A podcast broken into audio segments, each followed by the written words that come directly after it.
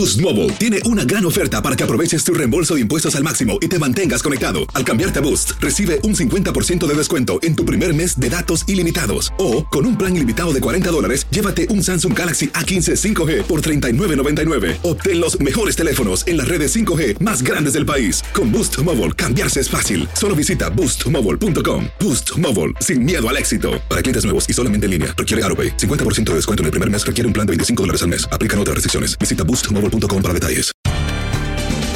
Bienvenidos al podcast de Buenos Días América, la revista radial más completa para los hispanos. Política, salud, economía, tendencia y deporte son algunos de nuestros temas. Bienvenidos. Hoy en Buenos Días América, Alicia Ramos, reportera de Univision Austin, para hablarnos del tiroteo en Austin, Texas, deja al menos tres fallecidos.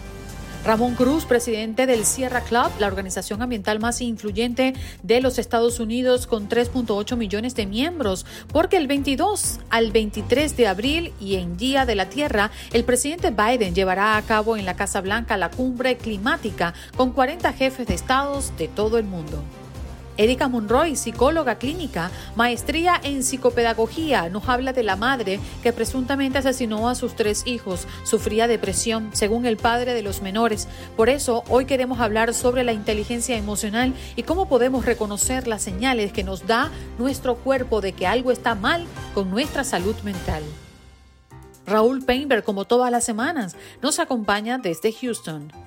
Lolo Monzo, dueño de restaurantes en Nueva York, los dueños de estos restaurantes se quejan de que no tienen personal para trabajar. Y Viviana Ávila, periodista de Univisión, nos viene a hablar del jurado del juicio por la muerte de George Floyd, que se retira a deliberar tras los alegatos finales. Bueno, vámonos de inmediato con Alicia Ramos, reportera de Univisión en Austin. ¿Cómo estás, Alicia? Buenos días. Hola, hola, muy buenos días. ¿Cómo están? Muy bien, tenemos eh, actualización con referencia al tiroteo en Austin. ¿Qué, ¿Qué, se ha sabido del presunto autor? Hola, buenos días. Bueno, mira, sí, yo creo que una noticia que conmovió mucho aquí en la ciudad de Austin, una situación que pues es muy raro que sucedan eventos de esta manera. Austin es una ciudad muy tranquila. Hasta el momento, bueno, ya después de casi 24 horas se podría decir que dieron con el sospechoso de este pues terrible suceso, un suceso que dejó a tres personas sin vida. Lo que deseaba hasta el momento sospechoso es que, bueno, al parecer es un exoficial del condado de Travis, que es aquí del condado principal de la ciudad de Austin. Este hombre, al parecer, eh, pues llegó a esta vivienda al norte de la ciudad de Austin el domingo, como ustedes saben, y pues desgraciadamente le quitó la vida a su ex esposa a lo que se presuntamente también fue su hija, su propia hija, y al novio amigo de la, de la muchachita, en este caso de 18 años. Entonces, mm. eh, pues como te digo, después de casi 24 horas dan con el sospechoso en una ciudad muy cercana a la ciudad de Austin, a tan solo unas 25 millas se puede decir, sin problema. Esta persona fue arrestada justamente, te digo, o sea, después de una búsqueda intensa por parte de autoridades de SWAT, policías estatales, en fin, este hombre pues se rindió, finalmente fue encontrado y arrestado sin ningún problema, porque de hecho no puso resistencia. El video de vigilancia que autoridades nos mostraron pues no muestra que este hombre haya puesto pues ningún tipo de resistencia. Entonces ya él enfrenta cargos en una cárcel del condado eh, Travis aquí de la ciudad de Austin y pues esperar qué es los cargos exactamente que van a, que va a enfrentar este hombre en caso de en el caso de este tiroteo que dejó como te digo a tres personas sin vida. Alicia, entendemos que era un detective de las fuerzas del orden, ¿no? Y que ya había sido acusado. Es correcto, esta información se va a conocer de inmediato después de, la búsqueda de este hombre, es un ex detective, como tú lo mencionas, del condado Travis. Además que este hombre el año pasado había sido culpado de un eh, caso sexual, asalto sexual a un menor, un caso que pues por obvias razones fue pues este suspendido sus funciones. Eh, al parecer también se investigó y dieron a conocer que este hombre había, pues obviamente estado en la cárcel por este crimen, sin embargo eh, salió bajo fianza eh, después de pagar su fianza, pues él sale de la cárcel y pues bueno, sucede en este tipo de, ese desgraciado, este incidente, ¿no? Sí, de verdad que, y, y de las personas heridas, ¿qué se saben? Mira, al parecer ahorita ya dieron a conocer eh, de inmediato, de hecho esta información se dio a conocer en cuanto sucedió el, el, tiroteo. La, la, fue la ex esposa Steven Broderick de este sospechoso y la hija de ella también se llama Alicia Broderick, que es la hija de la, señora en este caso, y un muchachito este, también de la misma edad, 18 años de edad. Ambos muchachos estudiaron en una escuela de aquí muy cercana también de aquí, Elgin High School, una, una comunidad muy pequeña. Te cuento que nos tocó ayer cubrir esa escena y es una comunidad pequeñísima que aunque está muy cercana a la ciudad de Austin sigue siendo pues rural, se puede decir de esa manera y pues imagínate, muchos muy conocidos, este, la gente llegó a llevar flores de parte de las parte de los muchachitos en este caso y pues una noticia que conmovió mucho a pues aquí aquí la ciudad y sobre todo a los alrededores que no se esperaban que pues jóvenes tan pues con una vida por delante no perdieran la vida de esa manera tan trágica Sí, señor. Alicia, muchas gracias por darnos el reporte, pero muy tristes, ¿no? Por esta noticia que nos llega desde Austin. Sí, definitivamente muy. Vamos a estar al pendiente de cualquier actualización que den este, de este hombre en específico. Sin embargo, pues bueno, eh, por fortuna ya tienen, ya está con autoridades, que es lo más importante. Ya como te digo, más de 24 horas casi en busca de este hombre que por fortuna ya está enfrentando las autoridades en estos momentos. Sí, bien. Muchas gracias. Alicia Ramos, reportera de Univision de Austin, pues eh, con la última información de que arrestan al presunto autor del tiroteo en Austin, eh, que dejó al menos tres personas fallecidas. Tus mañanas están llenas de energía de la mano de Andreina Gandica y Juan Carlos Aguiar. Aquí, en Buenos Días América, hacemos un recorrido por esos temas que son importantes para ti.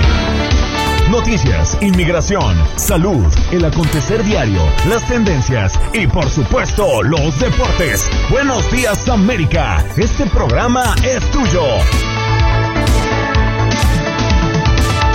Hello, hello, hello, buenos días.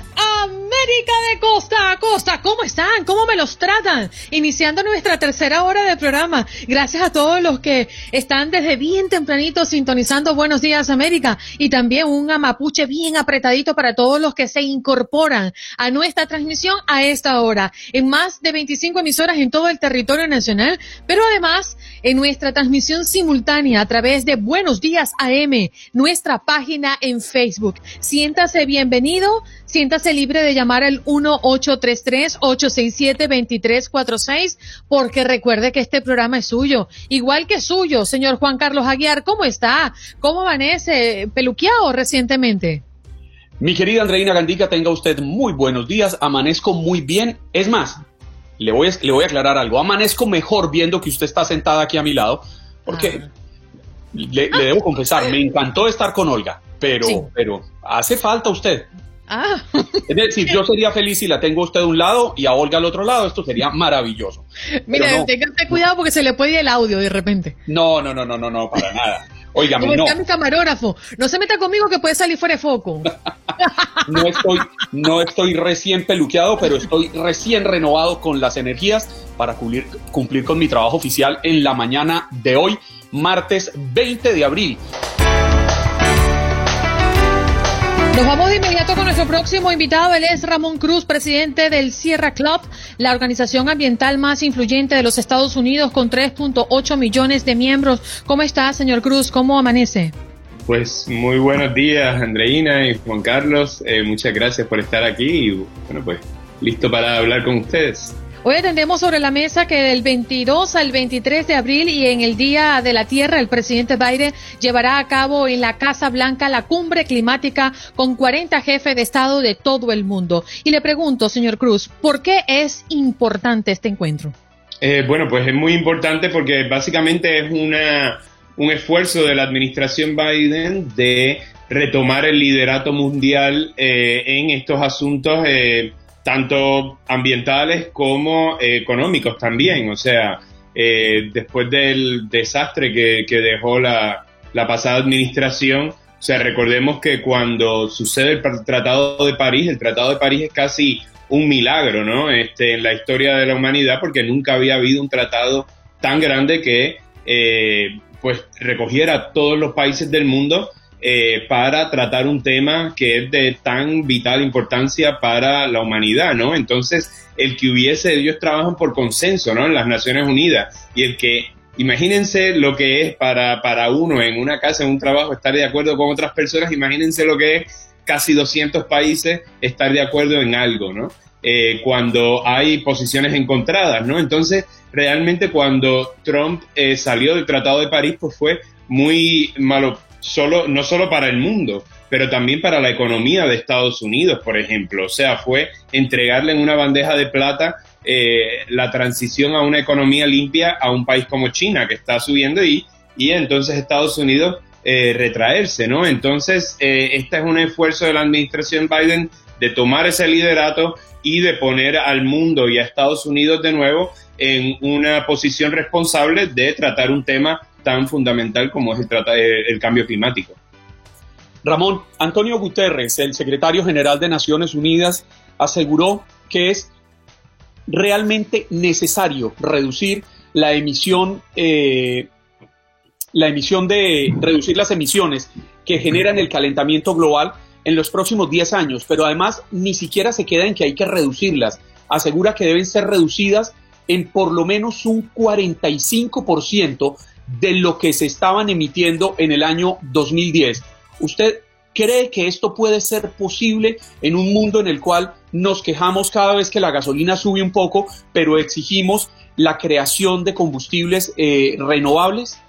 Eh, sí, pues mira, eh, es sumamente importante. La comunidad científica ha estado ya por décadas hablando de esto y realmente que estamos llevando un punto en que no vamos a poder retornar y va a ser muy difícil eh, entender el mundo como lo entendíamos antes. O sea, y se ve en cuanto a la cantidad de olas de calor, en cuanto a la intensidad de los huracanes, eh, los fuegos en California, ¿no? Eh, la incertidumbre que nos trae el, clima ¿no? en, en esta época. Entonces ya vemos esos este, efectos del, cambio climático y pues eh, la comunidad científica ha sido clara de que tenemos que tomar acción eh, y esto es parte de eso, ¿no? O sea, de, ese, de, ese, de esas acciones que, hay que, tomar. Ahora, si bien es cierto lo que dice, que la, la forma en que nosotros vivimos ahora mismo no nos lleva a ser una, unos,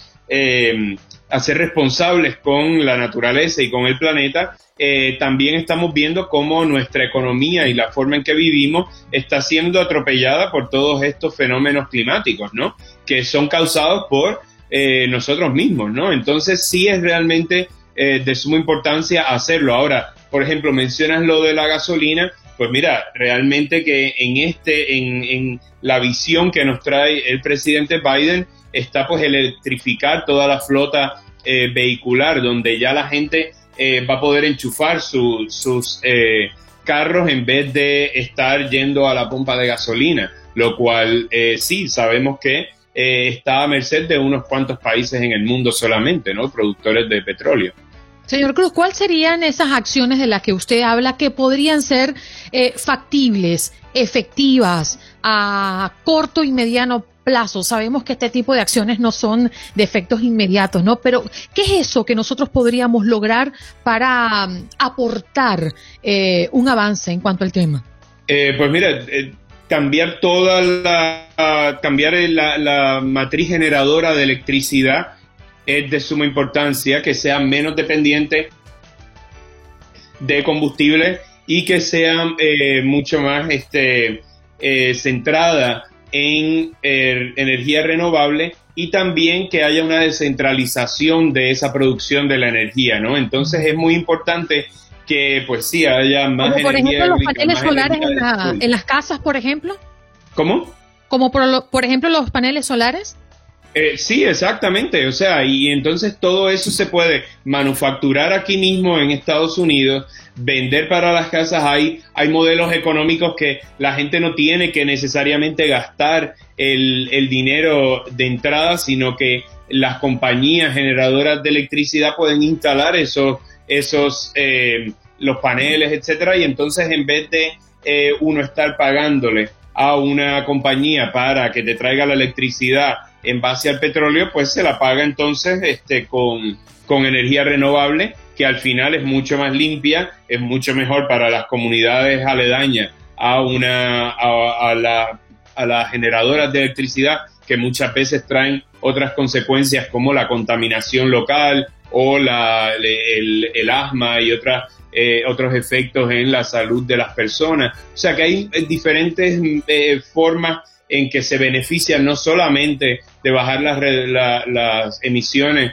que causan el cambio climático, pero también una mejor calidad de vida, un aire más limpio para respirar, etcétera. O sea que son múltiples este, pues resultados positivos. Ramón, nos habla usted de la necesidad de hacer ciertos cambios, de cambiar esa producción de energías, pero yo me pregunto, ¿cuál es el cambio que tenemos que hacer nosotros como seres individuales en ese chip que parece que tenemos incrustado en la mente que no nos permite entender la imperiosa necesidad de proteger esta, la única casa que tenemos? Pues mira, a nivel personal hay muchas, hay muchas cosas que pueden hacer, ¿no? Desde desde ser consumidores más responsables, ver de dónde salen sus, sus, eh, sus alimentos, sus productos, las cosas que uno consume, ¿no? Eh, cambiar la, eh, a energía a, energía renovable, etcétera, ¿no? Pero algo que es muy importante que ahora mismo la comunidad ambiental está enfatizando muchísimo es el apoyo a esta visión que ha traído la administración de Biden-Harris eh, donde creemos que hay una oportunidad básicamente en este año de poder eh, lograr esa visión, ¿no? Con eh, invertir en toda esta em, infraestructura que, que, tiene que ver con electrificar la flota vehicular, que tiene que ver con atender el tema de justicia ambiental, ¿no? Que es central en, en esta visión. O sea, hay muchas cosas que están entonces que están proponiendo que a nivel local es importante que la gente deje eh, saber su apoyo a estas iniciativas, eh, que no solamente va a ser bueno para el medio ambiente, pero también para la, economía de Estados Unidos el retomar eso. O sea, recordemos que el mundo entero va a estar transicionando a una energía limpia y eh, hay pocos países que pueden financiar eso, ¿no? Entonces, realmente Estados Unidos debe de retomar ese liderato y manufacturar aquí esa transición, ¿no? Y poder financiar en otros países esa transición a una energía limpia. O sea, los paneles solares, los molinos de viento, eh, manufactura de las baterías para poder eh, almacenar la energía y que la gente por las noches cuando eh, no haya sol, pues que pueda, pueda entonces este, disfrutar de esa energía, ¿no?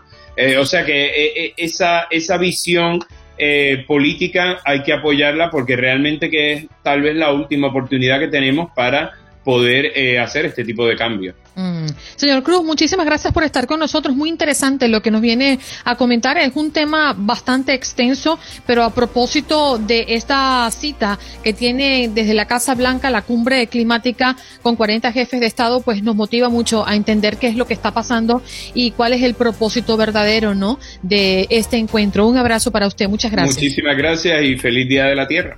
Feliz Día de la Tierra. Ramón Cruz, presidente del Sierra Club, la organización ambiental más influyente de los Estados Unidos con 3.8 millones de miembros, nos acompañó en Buenos Días América.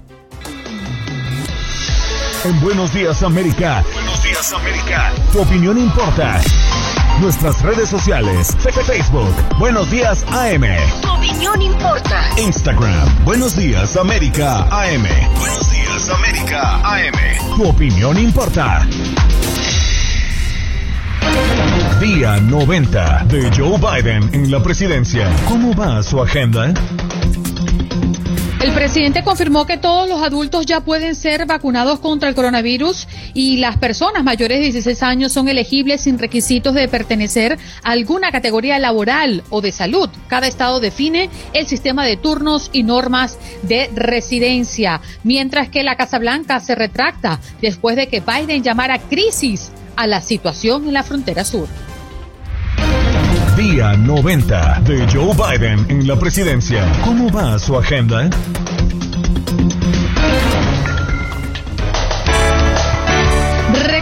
Recordándoles el 1833-867-2346. Ese es nuestro punto de contacto, nuestra línea telefónica para que se unan de manera activa a este programa. Hoy sobre la mesa tenemos esta pregunta del día. De manera virtual, el presidente Biden llevará a cabo en la Casa Blanca la cumbre climática con 40 jefes de estados de todo el mundo. La cumbre busca impulsar la energía limpia, proteger la salud y apoyar los países vulnerables que están en riesgo ante la crisis climática. Con referencia al clima, ¿cuál es su mayor preocupación? Vámonos de inmediato con Erika Monroy. Qué placer volver a verte, querida amiga. Gracias por estar con nosotros en Buenos Días América, psicóloga clínica, maestría en psicopedagogía. ¿Cómo estás?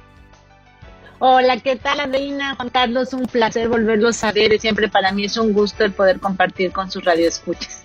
Bueno, hace pocos minutos conversábamos con nuestra periodista desde Los Ángeles del caso eh, aterrador, ¿no? Esta madre que eh, presuntamente asesinó a sus tres hijos, sufría depresión, eh, doctora, según el padre de los menores, ese es su em, testimonio, parte de su testimonio. Y por eso hoy queremos hablar sobre la inteligencia emocional y cómo podemos reconocer esas señales que nos da nuestro cuerpo o esas señales que dan otras personas de que algo está ocurriendo. Claro, claro, tan, es muy lamentable los efectos, las consecuencias que pueden tener cuando no nos escuchamos y cuando somos ignorantes de tantos síntomas que tenemos y a veces por años, por años que los creemos como parte de nuestra vida, como algo regular. Nosotros decimos en, psicología clínica que no hay que acostumbrarse a estar ni con ansiedad, ni con depresión, ni con mayor estrés. Y es eh, normal, digamos, si hablamos de normalidad, que la gente en esta sociedad ahora viva con, depresión o ansiedad. Y después del año que hemos tenido con, con la pandemia, no hay persona que no haya sufrido estrés. Es algo, algo normal. Mira, te voy a explicar un poquito la parte clínica de lo que sucede tras bambalinas, digamos, cuando, cuando vienen efectos. Y bueno, este caso fue el extremo totalmente. Y lo quiero ver, que lo, que lo escuchen nuestros radioescuchas, como si fueran, ¿se acuerdan en aquella época, en mi época, era el cubo de Rubik, que tenía varias caras, un cubo con varios colores no es que haya solamente un factor el que esté eh, propiciando que existen estas situaciones, sino que vamos a ver que es multifactorial viene desde la alimentación, lo que estamos alimentándonos. Hay investigaciones que, que, comprueban que lo que son harinas y todo lo que son azúcares procesadas conllevan, eh, al principio tienes como un boost, una, subida de energía cuando te sientes triste. Es más, a veces estamos tristes y nos tomamos el helado, ¿no? Tendemos a comer cosas dulces. Es para dar este boost, pero luego viene un bajón de azúcar que nos trae a un, a un, un, bache, digamos, emocional. Entonces, el primer asunto es ver muy bien lo que estamos comiendo. Traten de evitar azúcares y harinas procesadas, eh, pizza, hot dog, todo eso, y sustituyendo con alimentos que tengan omega 3, que tiene un, factor también que sirve mucho para crear neurotransmisores. Hay una que se llama, la, le dicen la hormona de la felicidad la dopamina y la serotonina se crean también por medio de la alimentación que tomamos. Entonces sería el primer factor eviten eh, también estas bebidas energetizantes eh, que, que, dan también este bus, traten de tomar agua, hidrátense mucho, es importantísimo, el cerebro necesita mucha agua para poder enfocar, para poder resolver conflictos cuando estás en un momento de crisis. Eh, después, el sueño. El sueño es, es un factor también literal, el cerebro come sueño. La materia gris se crea durante las horas de sueño profundo y es una epidemia, digamos, lo que es el, el, sueño, la higiene del sueño le llaman. Que hagan rutinas, yo sé, creo que ahorita de los medicamentos que más están vendiendo es la melatonina, estas pastillas para poder dormir. Literal, hay una, una glándula en medio de los ojos, le dicen el tercer ojo, la, la glándula pineal, que son unas ramificaciones que vienen del centro del, del cerebro y tiene sensores, como si manitas, patitas que están viendo la luz y es así la luz azul del, teléfono ah, lo está viendo. Entonces traten de oscurecer su cuarto, pongan sus rutinas de, horario, de horarios para dormir porque esto les va a dar también esta alteración emocional en donde no pueden focalizar, está cansado su cuerpo, necesita procesar la información. Erika, eh, eh, ¿cómo, ¿cómo puede uno identificar a una persona que está pasando por un episodio de estrés, de depresión, Un, problema emocional tan, tan fuerte como para llegar a cometer una barbarie de esta, asesinar a sus propios tres hijos, porque yo, yo, esto no, esto no sucede tan a menudo, pero es una realidad, lo vemos en los noticieros. Claro, y mucho más en, bueno, mujeres que también, porque por ejemplo los, los eh, tiroteos en la escuela son más hombres, estamos hablando de la expresión de emociones. ¿Cómo identificarlo? Va siendo paulatino. Esto pueden ser cuadros psicóticos, en este caso sería una psicosis bipolar, puede haber doble, doble digamos, personalidades. A veces está lo que es maníaco depresivo, los ves muy activos y después muy depresivos y se va, si, es un ciclo, va subiendo y bajando. ¿Cómo hacerlo cuando tiene problemas, por ejemplo, cuando están llorando mucho? lloran extremadamente, están muy tristes por mucho tiempo, no están durmiendo bien, están teniendo trastornos alimenticios, como lo decíamos, que comen mucho o no comen nada, eh, irritables, cansados, eh, muy hipersensibles, ya sea cualquiera de las cinco emociones, enojo, eh, tristeza, miedo, todo lo que es alegría, muy efusivos de repente, preocupados, tienen paranoias también, a lo mejor y tienen alucinaciones, están diciendo que escucharon voces o que vieron algo. Entonces, todos estos síntomas a veces no se da cuenta, si hay algún, algún momento, digamos, de, de enfoque, se dan cuenta y piden ayuda. Si pide ayuda algún familiar de ustedes o están viendo alguna, alguna persona que estén de su alrededor, ayúdenlo, o sea, vayan a un centro, esto se trabaja, hay que hacer una evaluación psicológica, psiquiátrica también, esto ya viene dentro de parte, la parte, digamos, médica, porque a veces es necesario dar medicamentos, hay medicamentos que van a poder nivelar el sistema a nivel neurotransmisor, y con la alimentación, como decía, el sueño, la meditación también es muy importante, que en esos momentos de enfoque al cerebro, de respirar oxígeno, porque está, digamos, está en un caos mental. La Doctora Monroy, eh, con referencia al perfil de Liliana Carrillo, eh, esta mujer de la que estamos hablando, ¿cómo podría usted describir ese perfil? Mira, creo que había, eh, por lo poco que he escuchado en las noticias, había violencia dentro de la familia. Entonces también eso es algo que se crea como algo normal dentro de la dinámica de pareja, en donde hay agresiones, no nada más física, porque a veces dicen, es que no me pega. No, no es que no te pegue, pero te pega emocionalmente, ¿no? El hecho de que no te escuche emocionalmente tu pareja o que invalide tus emociones es algo que no debes de, soportarlo, de, permitirlo porque te estás dejando de escuchar y a veces dura la persona de sí mismo.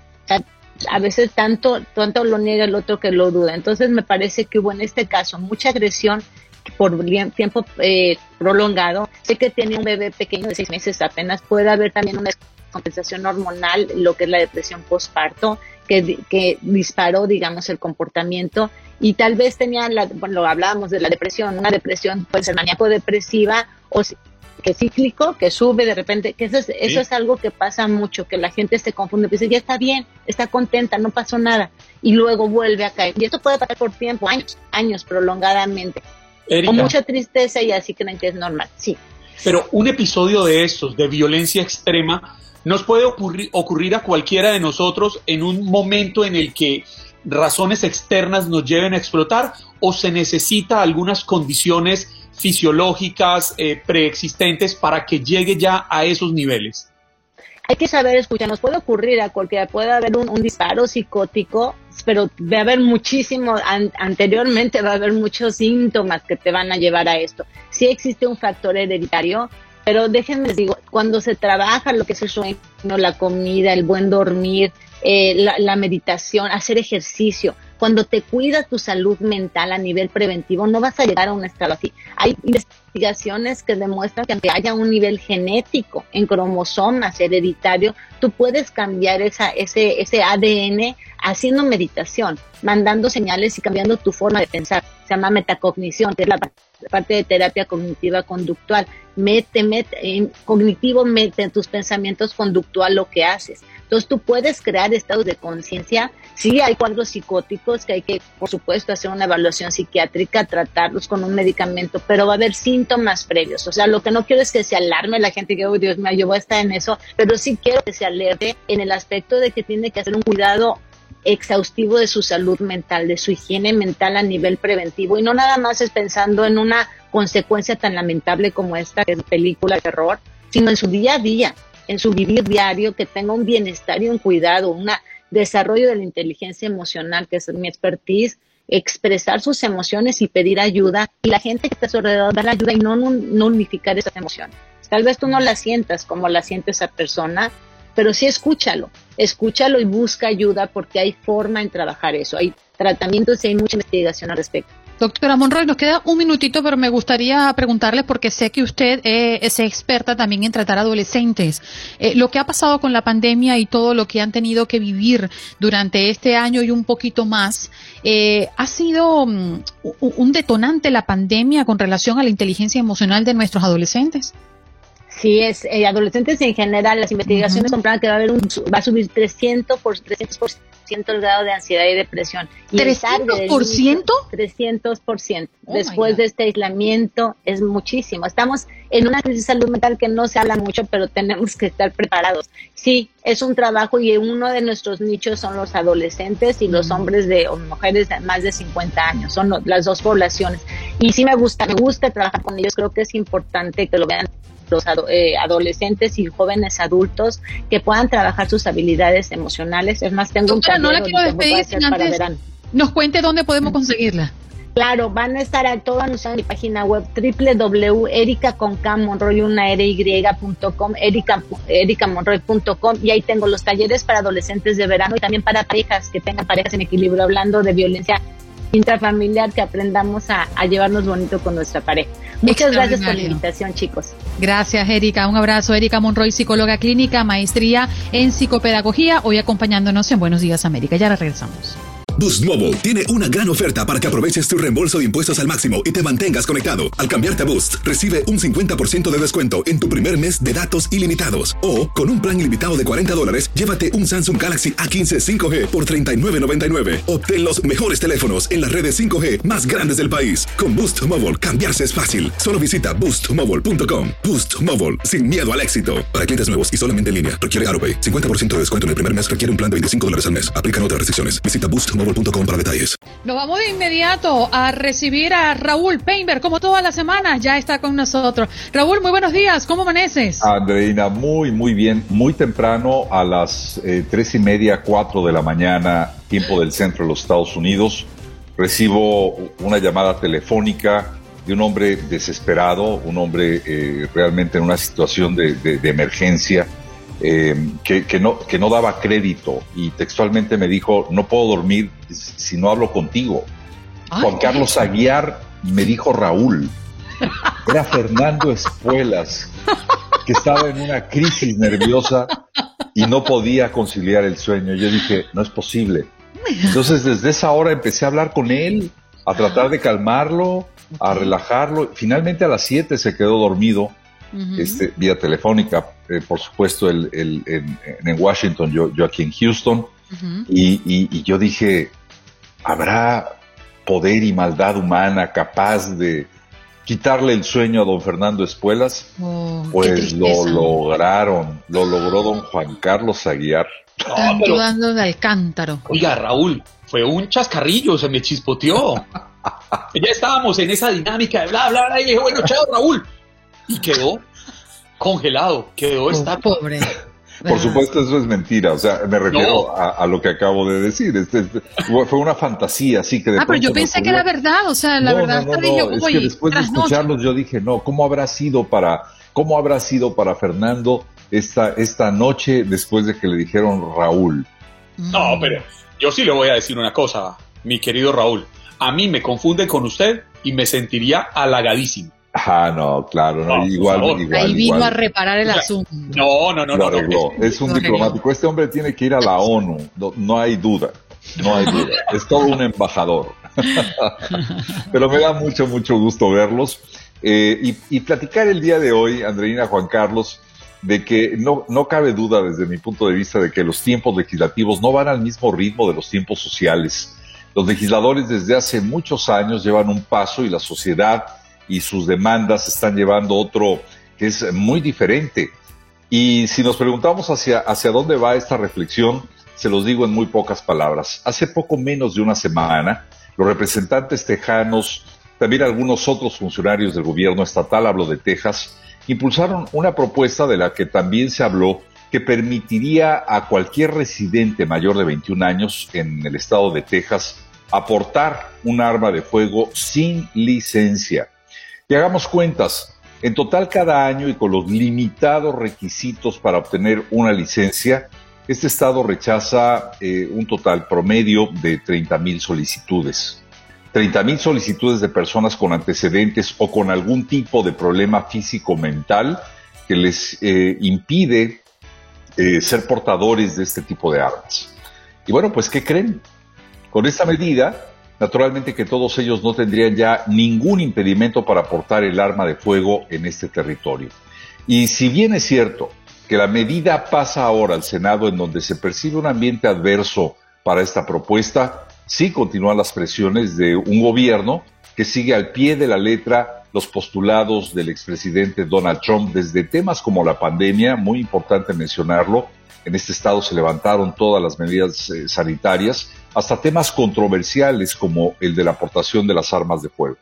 Bueno, desde mi punto de vista, e, este tema no es más que un simple reflejo del desapego y del ritmo tan diferente al que bailan quienes debieran estarnos representando.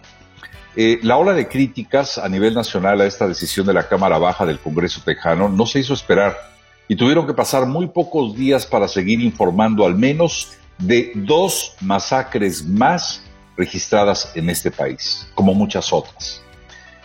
Pero al respecto me llama, eh, me llama mucho la atención una frase utilizada por el periodista Andrés Oppenheimer en un reciente artículo y quisiera eh, citarlo textualmente. Él dice, el reciente asesinato masivo en Indianápolis me hace preguntarme una vez más quién está más loco, los hombres armados que llevan a cabo estas masacres o los millones de estadounidenses que votan por políticos que se oponen a leyes que podrían prevenir estas tragedias.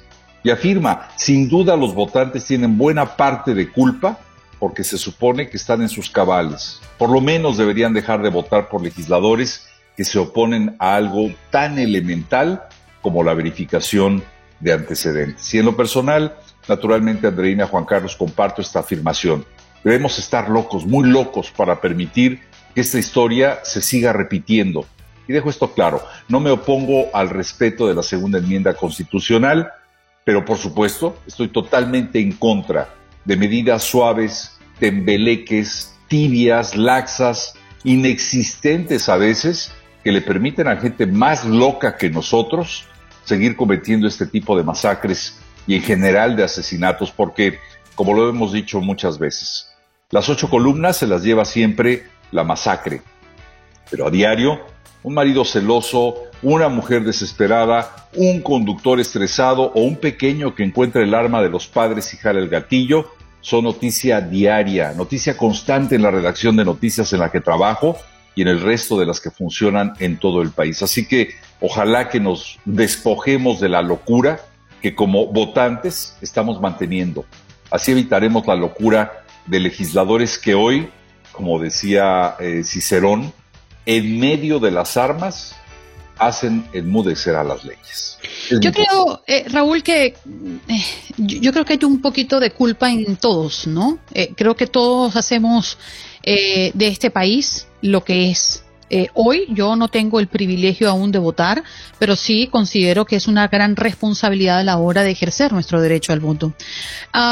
y, quiero quizás hacer referencia este caso no tiene que ver con armas específicamente, pero sí tiene que ver con alarmas encendidas previo a un crimen o a un hecho abominable, como por ejemplo el caso de Gabrielito en Los Ángeles, e, ese niño que lamentablemente falleció después de tantas agresiones en casa y que se habían prendido las alarmas inclusive en su colegio porque el niño dejaba semanas sin ir, porque se había dado muestra de agresión y nadie hizo nada. Inclusive creo, si mal no recuerdo, su abuela estaba involucrada en parte de las denuncias y esto las autoridades tampoco le hicieron caso realmente y tomaron eh, eh, eh, el, el, asunto en serio hasta que vimos el resultado irreversible de la muerte de Gabrielito. Entonces yo creo que culpa tenemos un poco todos, ¿no? Eh, el que vota, el que ejerce y el que tiene el poder de cambiar una ley o impulsarla, eh, el que comete el crimen, o sea, es decir, es un todo. Definitivamente, eh, Andreina, coincido contigo porque fíjate que hace poco platicábamos, bueno, y nuestra audiencia pregunta, ¿Por qué pasa esto tan seguido? Decíamos, bueno, ya nos estamos acostumbrando a escuchar este tipo de muertes, de masacres, de asesinatos, pero la realidad de las cosas es que esta podría ser eh, una muy buena reflexión en términos generales. Los que votan o los que votamos, ¿tenemos la facultad de cambiar esta historia? La respuesta es sí, definitivamente. El problema es que también nos falta información. Esto es un poco la desidia del votante de que a pesar de tener la información al frente, no lee los antecedentes de quienes van a ser votados. Entonces, caemos en, esta, en este círculo vicioso constante, permanente, en donde asociaciones importantes siguen eh, favoreciendo, ayudando económicamente a quienes toman las decisiones políticas en el Congreso, que son nuestros trabajadores, son nuestros representantes. Los legisladores en la Cámara Baja y en el Senado son nuestros empleados, nosotros los nombramos para ocupar esos puestos, pero resulta que obedecen a intereses de otra naturaleza. Y en eso también el país está dividido. Por eso soy muy claro. Respeto la posibilidad de que un ciudadano porte un arma con reservas. Y las reservas son que quien las porte esté debidamente revisado en antecedentes y garantice algo que no se considera en muchos estados, su estabilidad psicológica, es decir, una prueba previa que nos determine el equilibrio mental de quien tiene un arma en su poder, porque si no, estamos condenados a lo mismo. Claro, Raúl, que es que pienso que lo más acertado es el comienzo que usted dio en su intervención y es el ritmo al que van los legisladores. La segunda enmienda fue escrita en diciembre del año 1791. Este año cumplimos 230 años de tenerla. 230 años en los que la historia ha evolucionado. En aquel entonces Estados Unidos era un país rural, hoy somos un país urbano.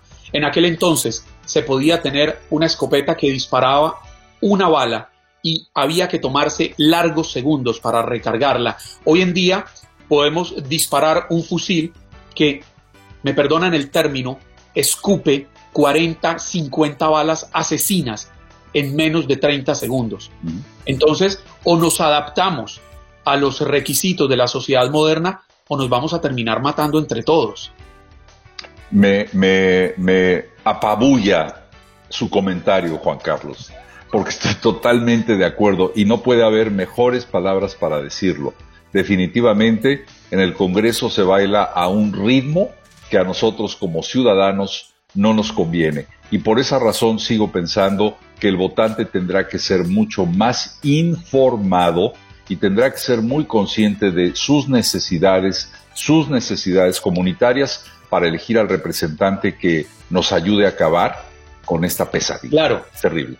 Pero la pregunta del millón es, ¿realmente queremos ser informados? Porque es que la impresión que queda en el ambiente es que hoy en día simple y llanamente queremos leer aquello o queremos escuchar a aquellos que reafirman la posición de pensar que tenemos. No nos interesa saber quién piensa distinto ni nos interesa entenderlo. Y por eso el hecho de que las votaciones sean periódicas, eh, porque si somos un poco conscientes, que es lo que nos falta, fíjate que siempre hablamos de, una, de un votante o de un electorado maduro, y, creo que se han logrado esos niveles de madurez, cuando menos en participación.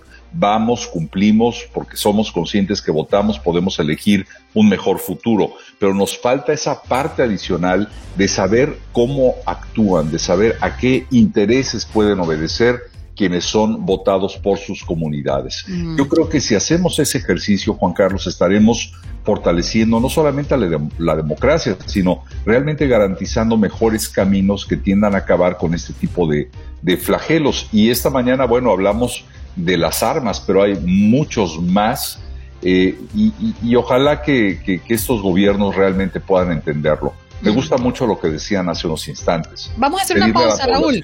Continuamos en este, en, este corte. Yo, a mí me queda siempre una pregunta o una gran duda y es ¿Por qué si nosotros aquí que estamos sentados tres personas pensamos similar, cómo es que las personas que deciden y están allí por voto nuestro no ven lo que nosotros vemos. Inmediato a Nueva York, Lolo Monzo, dueño del restaurante, pues nos habla hoy de que los dueños de restaurantes en la ciudad de Nueva York se quejan de que no tienen personal para trabajar. Lolo, buenos días, bienvenido al show. Hola, buenos días, ¿qué tal estáis? Muy bien, ¿qué es lo que está pasando? Ahora que poco a poco estamos incorporando a más personas eh, a disfrutar de los establecimientos como restaurantes, ahora ustedes enfrentan otra adversidad.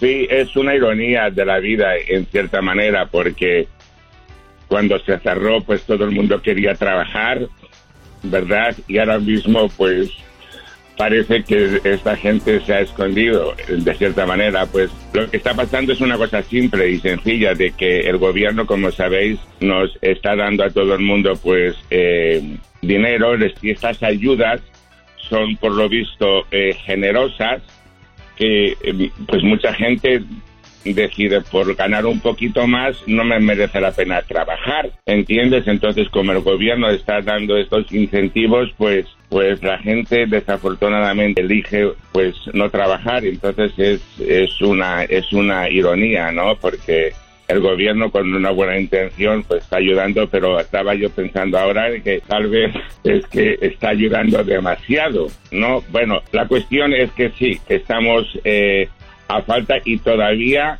todavía quedan restaurantes por abrir.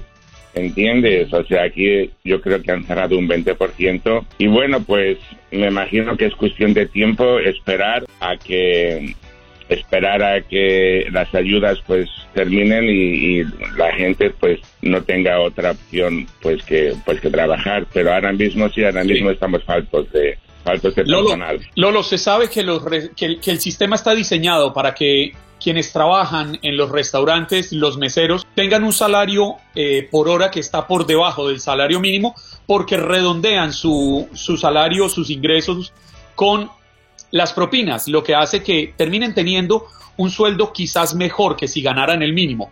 Sin embargo, en esta época de pandemia, pues la gente no quiere ir a restaurantes ¿No será esto lo que está atemorizando a las personas de volver al restaurante, decir, yo voy, trabajo cuatro, seis, ocho horas, pero económicamente no me da porque la gente no está yendo, no voy a tener propinas y mi salario lo recibo mejor si me voy a trabajar a un warehouse, a, trabajar en jardines, en cualquier otra cosa?